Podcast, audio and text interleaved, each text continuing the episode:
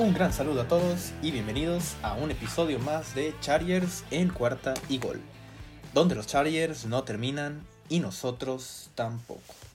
Y ya lo saben amigos, yo soy Luis Chávez y estoy muy feliz de que me puedan acompañar en un episodio más para hablar de este equipo de Los Ángeles Chargers.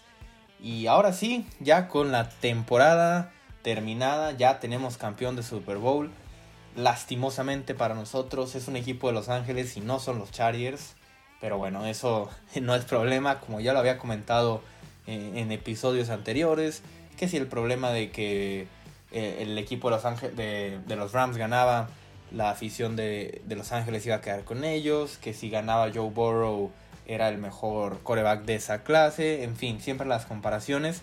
Incluso por ahí eh, siempre, bueno, le estuvieron preguntando bastantes veces, ¿no? A, Justin Herbert, que a quién iba a apoyar por, esta, por estas dos eh, razones que acabo de decir. Y él simplemente decía que la ganadora era la ciudad de Los Ángeles por ser el, el, pues el anfitrión del Super Bowl, ¿no? Bastante inteligente Justin Herbert, como siempre lo ha sido. Así que, bueno, felicidades a los Rams, ganaron el Super Bowl ganaron de, bastante buena forma. Y ahora sí, pues inicia la nueva temporada de la, de la NFL. Oficialmente sabemos que inicia hasta mediados de marzo, ¿no? Con el año, el año nuevo de la liga, si lo podemos decir así, con el inicio de la agencia libre, etc.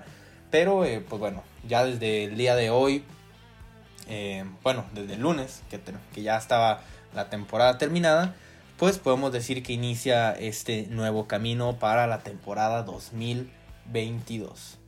Y ya lo saben, tenemos, bueno, vamos a tener muchísima información porque pues eh, sigue el, el, Scouting Combine, sigue después el inicio de la agencia libre. También, bueno, antes de eso tenemos qué jugadores serán, eh, bueno, serán puestos con la, con la etiqueta de jugador franquicia, perdón, se me había ido el término. Por ahí veremos si Mike Williams está, será considerado para, para esto, eh, etcétera, ¿no? Muchísimas cosas que, nos depara los siguientes meses. Yo creo que por ahí de tal vez de, de junio es cuando las cosas se empiezan a poner un poco más tranquilas, ¿no? Eh, porque de ahorita para, para mayo, mediados de mayo que tendremos el draft, pues será toda información, todo análisis ya para junio que los rosters estén un poco más armados, pues eh, tal vez podremos decir un poco de tranquilidad, ¿no? Pero bueno, ustedes ya lo saben, nosotros aquí tendremos la información desde el inicio hasta el final de la pretemporada. Y antes de iniciar con el tema de hoy, que de hecho va acorde, eh, esta noticia que vamos a comentar al tema de hoy, eh, Michael Wilhoit, el, el coach de linebackers, fue entrevistado para, el, para ser el coordinador defensivo de los Santos de Nueva Orleans, ¿no? Recordemos que los Saints eh, tienen pues ya a su nuevo entrenador en Dennis Allen por el retiro bastante sorpresivo de Sean Payton.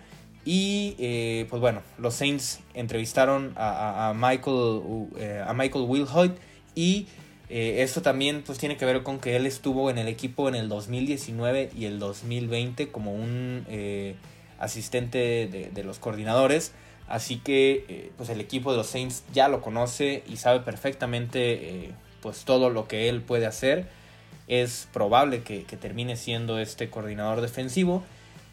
Y pues bueno, comentando lo que logró un poco, vamos también a hablar de esto. Vamos a hablar hoy de los linebackers del equipo de qué fue lo que sucedió con estos linebackers en el año y eh, hablando de lo que logró hacer Will Hoyt en la temporada, pues tenemos algunas bastante, matices bastante marcados, ¿no? Porque por un lado tenemos la gran temporada de Kaiser White, este, este surgimiento de, este linebacker y, y, teniendo una muy muy buena temporada, obviamente la mejor de su, de su carrera. Pero por otro lado, por ahí tenemos eh, a Kenneth Murray, ¿no?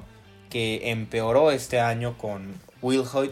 Entonces, pues e, es pues unas por otras, ¿no? Porque por, por, un lado vimos que logró potenciar a un jugador a su máximo nivel como White y por otro lado vemos que eh, pues empe empeoró la, la, pues sí, podemos decir la calidad de un jugador como eh, Kenneth Murray, que tuvo un mejor año en su año de novato que este, y eso pues no siempre es lo normal, ¿no?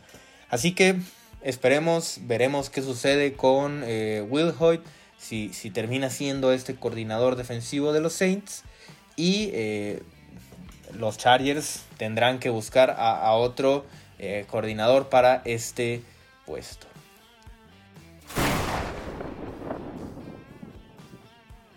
Y vamos ahora sí a, a, comenzar con el tema de hoy, ¿no? Y, vamos hoy a, hablar de lo que resta de la defensiva. Em, los jugadores que nos restan de, analizar la temporada. Eh, vamos a hablar obviamente de los linebackers, como ya lo comenté. Vamos a hablar de los corners y también de los safeties. Pero vamos a iniciar con los linebackers. E iniciaremos con Kaiser White efectivamente porque eh, pues sin lugar a duda fue el mejor linebacker de todo el equipo en la temporada, ¿no? En defensa contra la carrera, eh, pues dentro de lo que cabe se vio bastante bien, fue el que mejor se vio de los linebackers. Eh, es, bueno, exceptuando, ¿no? Lo, malo que, fue la, defensa en general contra la carrera los Chargers, pero por su parte, por su parte perdón, White logró una, una, buena, una buena actuación en este inciso, ¿no? En cuanto a la cobertura, también pues se vio bien y en cuanto al pass rush incluso también tuvo una buena actuación. Eh, Casey White tuvo 144 tacleadas en la temporada, de las cuales 7 fueron para pérdida. Eh, muchas veces lograba anticipar la jugada, hacer la lectura y esto pues siempre es bastante bueno con, un linebacker, ¿no? Incluso defendiendo pases eh, se vio bastante bien, tuvo una captura y una, muy buena estadística para él, pues fueron eh, dos intercepciones, ¿no? Eh, estas dos intercepciones que obviamente muchas veces eh, estas intercepciones pues son producto de, ciertos errores en las jugadas de la ofensiva, pero Kaiser White pues logró, logró tener una muy buena temporada. ahora será agente libre, eso es muy importante. Veremos eh, si Tom Telesco decide renovarlo o no. Por ahí eh, se habla de, según Over the Cap, eh, que su contrato estaría evaluado más o menos en 2 años y 9.5 millones, de los cuales 5 millones deberían de ser garantizados. creo que en este momento para los Chargers debería ser una prioridad renovar a Kaiser White. Ya hablaremos de eso más específicamente en, en el capítulo, bueno, en el episodio en el que analicemos a los agentes libres del equipo. Pero viendo a los demás linebackers del equipo, creo que no, no es que me sienta muy tranquilo, ¿no? Y ahorita vamos a hablar de eso. Pero Kaiser White, una muy buena temporada, me da mucho gusto por él, porque pues ya logró eh, sacar su, su, potencial, ¿no? Y, y esto sin duda es algo bastante, bastante bueno para el equipo, porque incluso pues como ya lo dije, fue utilizado en el pass rush en 31 jugadas eh, de, blitz, lo utilizaron como blitz, así que un, jugador que, puede, que puede cubrir tanto son las jugadas terrestres como ser, tener cobertura de, pase y incluso, pues bueno, este pass rush, ¿no? Vamos ahora, eh, bueno, con Drew Tranquil, ¿no? Este, este mm, linebacker que para mí lo podemos poner como número 2 en en este listado de linebackers. Eh, Drew Tranquil también creo que se vio bastante bien. Recordemos su tercer año. Eh, este, esta temporada tuvo 76 tacleadas, 5 para pérdidas y también incluso bastante utilizado para, para poder poner presión al coreback, ¿no? En, 27 jugadas fue utilizado para, para, el, blitz, para poder tener esta presión extra al coreback. Y eh, a fin de cuentas, pues él fue el que, el que tomó el puesto, sobre todo con la lesión de Kenneth Murray, ¿no? Porque sabíamos que Kenneth Murray, pues se esperaba que fuera el titular eh, al inicio de la temporada junto a Kaiser White. Pero em, pues la lesión de Murray hizo que Drew Tranquil fuera el titular. Y creo que eh, a fin de cuentas esto hizo que, que, Drew Tranquil pues se viera bien hasta cierto punto, ¿no? Tampoco es como que digamos, no sé, una estrella como, como linebacker, pero eh, creo que también logró mejorar bastante con lo que se ha visto la temporada pasada. Esto no quiere decir que con él sea, por ejemplo, que estemos seguros, ¿no? Si, si Kaiser White se va, no es como que, ah, pues tenemos a Drew Tranquil y con él se va a tener la completa seguridad en esta posición. Claro que no. Así que creo que como, como un linebacker, pues que tal vez no, no tenga este protagonismo del, equipo, se podría ver bastante bien. Y ahora, a ver, Kenneth Murray. Eh, Kenneth Murray, bastante complicado lo de Kenneth Murray, porque en todas las estadísticas, pues fue peor que el año pasado, que fue su año de novato. Y esto es obvio porque Kenneth Murray se perdió alrededor de seis juegos en la temporada y, obviamente pues esto limita las estadísticas, ¿no? No hay que ser genio para, para saberlo, pero en cuanto a los partidos, Kenneth Murray pues veíamos momentos, jugadas en las que no lograba hacer las tacleadas, no lograba em, quitarse los bloqueos que le, que le ponían, sobre todo en jugadas terrestres. Las lecturas que hacía, a diferencia del año pasado, eh, este año se vieron bastante pobres, ¿no? Era, era algo de lo, que, de lo que nos emocionaba mucho de Kenneth Murray. En el juego terrestre, esta lectura que tenía para llegar a hacer la tacleada. Y este año, pues no, no se vio, no se vio eso que, demostró en la temporada 2020. Tuvo 31 tacleadas, eh, solamente dos para pérdidas. Y, y con esto, pues podemos ver eh, que, que, claramente empeoró Kenneth Murray. Incluso eh, pudimos observar ¿no? En, este último partido contra los Raiders cuando lo utilizaron como para, cubrir la cobertura y que de hecho le quitaron eh, un porcentaje de snaps a Kaiser White y mucha gente fue de lo que reclamó, ¿no? Que cómo es posible si veían que Kenneth Murray no tenía el nivel necesario para ser un jugador titular y que estuviera en todos los snaps, pues aún así lo pusieron por encima de, White. Y, creo que esto, pues claro que tenía la razón para, para ser reclamado. Pero Kenneth Murray, pues obviamente no es como que digamos, no, ya adiós Kenneth Murray, córtenlo porque pues no sirve de nada. Obviamente no, está en su segundo año, lo, recordemos, lo recordamos, perdón. Eh, el equipo además pues invirtió en el draft, ¿no? Para poderlo seleccionar en la primera ronda. Creo que pues con esto el equipo lo va a aguantar lo más que pueda, ¿no? Porque además no es como que, que digas que tiene el mayor salario del equipo o algo por el estilo, que, esté cobrando muchísimo dinero. Creo que por, esta razón, pues Kenneth Murray tendrá otra temporada, incluso otras dos, a menos de que lo de la, próximo, de la próxima temporada sea completamente desastroso, que no lo veo así. Eh, pero creo que tendrá un par de oportunidades más para redimirse, porque lo que mostró en la primera temporada, la verdad, fue bueno. Así que eh, esperemos que Kenneth Murray pueda, pueda mejorar para el siguiente año. Por su parte, eh, ya para terminar este análisis de los linebackers, tanto em, Nick Nieman como Eamon Bemiga, ambos eh, novatos, uno sí seleccionado en el draft y otro tomado como un agente libre no drafteado, pues tuvieron obviamente actuaciones decentes, sobre todo en cuanto a eh, equipos especiales se refiere, ¿no? de Miga tuvo 26 tacleadas, 2 para pérdida. Eh, también, eh, bueno, si, tenemos la comparación, ¿no? jugó en el 11% de los snaps de la defensiva, mientras que en equipos especiales fue el 65%. Claramente sabíamos para qué lo habían traído y, creo que hizo un, buen trabajo. Incluso en, el en uno de los partidos que, jugó como linebacker titular, pues se vio, se vio bastante, bastante bien. Por su parte, Nick Nieman se vio, creo que incluso mejor en equipos especiales, porque, bueno, aquí además jugó el 82% de los snaps, obviamente también para eso lo, trajeron. Incluso em, lo, tuvo una intercepción contra los Giants al final del partido, no sé si la recuerdan, pero al final del, encuentro tuvo esta intercepción. Y eh, bueno, algo que por ahí me encontré, eh, Pro Football Writers Association, no, es Pro Football Writers of America. Eh, cada año hace su equipo eh, de, novatos, ¿no? Su All, su All Pro Team, no, su All Team de novatos, All Rookie Team más bien, de, puros novatos obviamente. Y, y, seleccionaron, por ejemplo, pues obviamente ahí estaba Kyle Pitts como Siren, eh, Chase, Rashawn Slater. Y en los equipos especiales como especialista estaba Nick Niemann. Así que creo que también logró cumplir su cometido y obviamente lo seguiremos viendo en el equipo.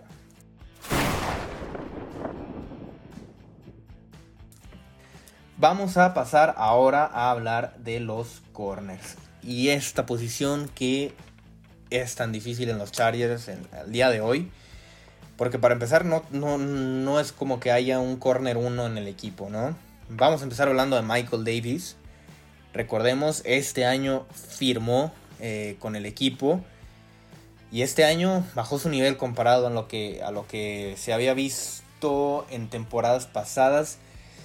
Y esto un poco en cuanto a percepción general, porque en cuanto a números no bajó tanto, ¿eh? eh haciendo el análisis y, ya metiendo más en estadísticas, lo de Michael Davis no fue tan malo. Sabemos que Michael Davis, eh, pues una palabra que lo puede definir es su inconsistencia. Su inconsistencia al taclear, su inconsistencia al hacer jugadas grandes, por ejemplo intercepciones.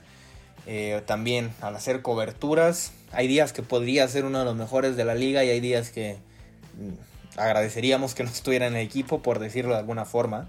Obviamente no, es el caso, pero em, por ejemplo, eh, Michael Davis 86 veces fue, fue eh, el, el, coreback hizo un target sobre su, sobre su cobertura, ¿no? 86 veces en la temporada solamente permitió el 53% de eh, estos, estos pases fueran completados, ¿no? El 53% para nuestra sorpresa es la menor cantidad en toda su carrera.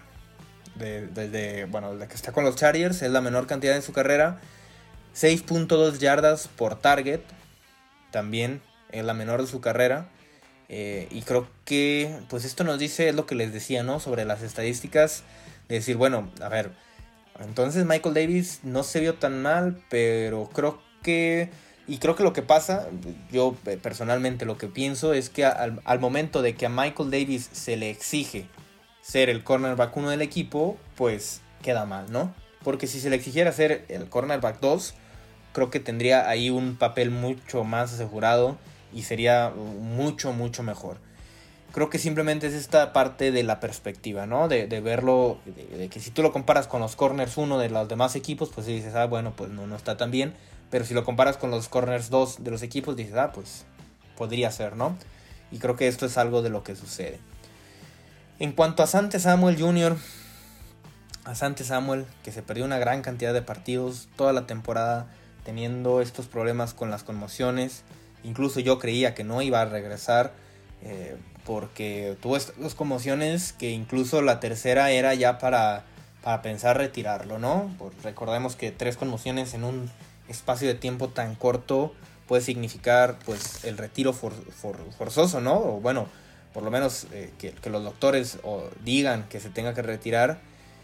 Pero a Santa Samuel, la primera ronda también de, perdón, la segunda ronda de este año, em, por unos momentos se vio bastante bien, por momentos se vio más o menos y por otros momentos se vio mal.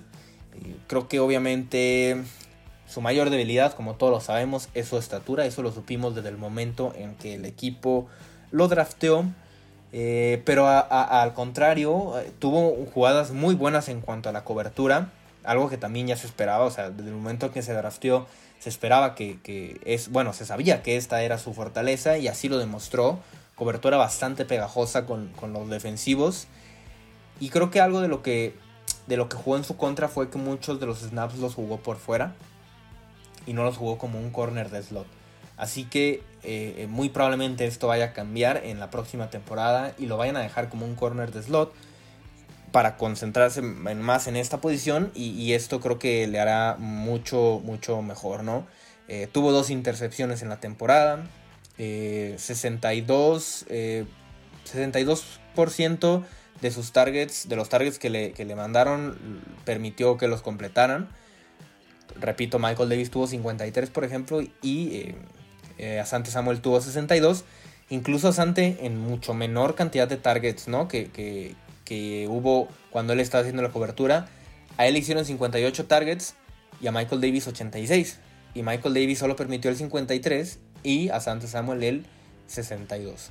También en las yardas por target, eh, si lo comparamos con lo de Michael Davis, pues bastante peor, ¿no? Porque Michael Davis 6.2 yardas por target y eh, Asante Samuel 8.3 yardas por target.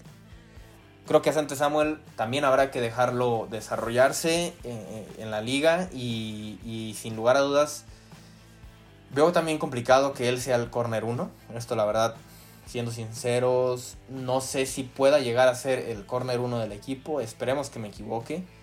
Pero a como pinta el panorama, muy probablemente los Chargers vayan a buscar un corner ya sea en la agencia libre o en el draft. Y esto va a hacer que Asante Samuel pues eh, sea el corner 2, ahí junto con Michael Davis, el corner 3. Eh, pero bueno. Ya para terminar esto, bueno, todavía nos quedan bastantes corners, pero vamos a hacerlo un poquito más rapidito. Chris Harris Chris Harris, ya un veterano de 10 años en la temporada, segunda temporada con los Chargers, 55 eh, targets tuvo él cuando, cuando estaba cubriendo, 60% de pases completados permitió, 7.4 yardas por target. Si lo ponemos en comparación con los otros dos, está ahí a medias, en algunas más que otros. Eh, pero bueno, eh, Mike, eh, Chris Harris 78% de los snaps, tuvo bastante participación en el equipo, pero la verdad no se vio bastante bien. Recordemos esa gente libre, mm, muy probablemente vaya a ser un contrato por ahí de 3 millones, 2.5 millones por un año. Veremos qué es lo que sucede, porque pues como ya lo dije, es un, un veterano ya bastante tiempo en la liga. Veremos qué equipo es el que lo, que lo desea y a ver si los Chargers lo buscan retener, que yo lo veo bastante difícil. Y eh, pues bueno, para terminar tenemos a Thibon Campbell que jugó bastante eh, porcentaje de snaps también, tuvo mucha participación en la temporada, sobre todo por esta lesión de Asante Samuel, como ya lo dijimos, y, creo que aquí sí Campbell se vio bastante mal, tuvo por ahí unas intercepciones, bueno, unos eh, también pudo recuperar ciertos balones, hacer ciertos turnovers importantes, pero pero Steven Campbell, pues no, no se vio bastante bien. A él le completaron el 72% de los pases, de, los targets que le mandaron. Y le, le mandaron bastantes. Fue al, segundo jugador que más targets le mandaron de, los Chargers en, toda la temporada. Eh, y 72% obviamente fue también al que más le completaron. Y 9.1 eh, yardas por target. Incluso mucho peor que, lo que habíamos dicho antes Samuel, ¿no? Y de, de Chris Harris. Así que lo de Steven Campbell bastante, bastante triste. Creo que el equipo pues buscará utilizarlo más en equipos especiales, que sí lo hizo esta temporada, pero pues se vio en la necesidad de usarlo también como eh, defensivo, ¿no? Por su parte, eh, de, mm, um, Bonta Harris, perdón, utilizado también en los equipos especiales, al igual que Kiman Hall, no hay mucho que decir de ellos, así que vamos para lo que sigue. Y para cerrar vamos a hablar de los safeties. Para cerrar este análisis de, toda la defensiva, los safeties. Y aquí vamos a encontrar a uno de mis jugadores favoritos de los Chargers. Yo creo que de todos prácticamente. Derwin James. Este safety que sin lugar a dudas para mí está dentro de los mejores 5 safeties. Si lo quieren eh, poner así muy... Eh, con mucha duda entre los cinco, porque para mí incluso podría entrar entre los tres mejores de la liga. Pero Derwin James tuvo una gran temporada, eh, regresando de la lesión. Incluso me dio bastante, bastante gracia que, em, bueno, fueron los, los premios ¿no? de, la NFL en los que se da el MVP, el jugador defensivo, etc. Y en el regreso del año, obviamente Joe Burrow tenía que ganarlo esa desastrosa lesión que tuvo. Eh, tenía, que, tenía que ser él el jugador como el, el, Comeback Player of the Year. Por ahí también estuvo obviamente Dak Prescott. Pero me dio risa que vimos ahí un voto para Derwin James más que merecido. Porque Derwin James tuvo un nivel bastante bueno, un nivel fenomenal. La versatilidad de Derwin James que nos demostró de nuevo en esta temporada fue increíble. tuvo dos intercepciones, forzó tres eh, fumbles, tuvo dos sacks, 118 tacleadas. Y esto es, es lo, interesante de él, ¿no? Porque de, por todos lados atacaba. Por, de, en una jugada lo veías, obviamente, cubriendo como, como safety. Después lo veías ingresando en la zona de los corners. Después lo veías haciendo blitz. También lo utilizaron en 21 jugadas de blitz. Eh, y, lo hacía bastante bien. Era increíble verlo en esas jugadas. Porque nada más veías cómo se acercaba antes de que el del coreback rival sacara el snap. Veías se acercaba poquito y poquito y salía la jugada y él ya estaba ahí con el coreback. Creo que lo de Derwin James se vio bastante, bastante bien. Eh, incluso, eh, si, lo, si recordamos, por ahí en la, en la primera semana que se, jugó, que se enfrentaron perdón, contra los Chiefs, cómo pudo detener a, Travis Kelsey.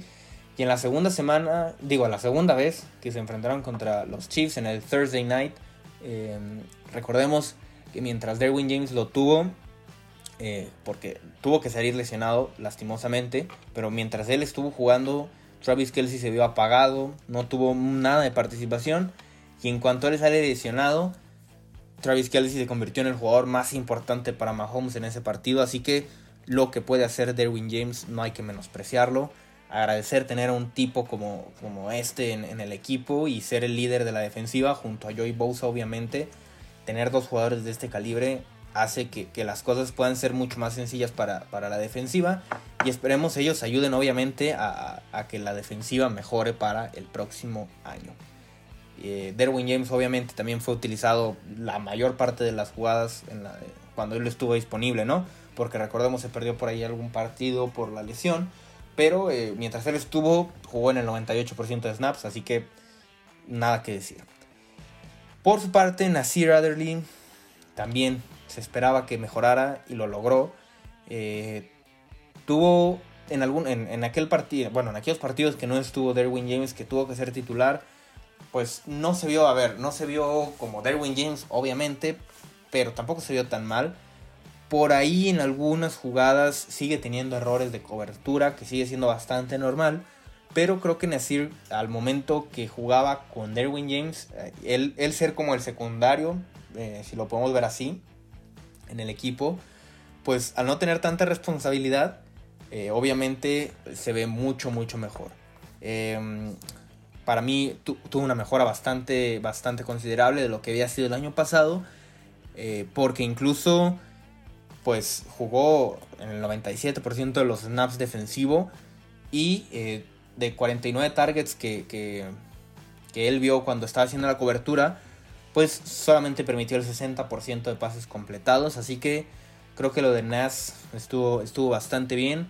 Eh, junto a Derwin James, creo que eh, es una, una, buena dupla de safeties. Veremos quién llega en la agencia libre, si llega alguien, si por el draft llega alguien más. Por ahí, obviamente, toda la especulación que se hizo con Tyron Matthew, porque este, este safety de los Chiefs será gente libre y Derwin James ahí tratando de reclutarlo en el Pro Bowl pues no se vería, no se vería mal, ¿no? Esta tripleta de, de, safeties con mm, James, Matthew y Adderley creo que se vería bastante bien.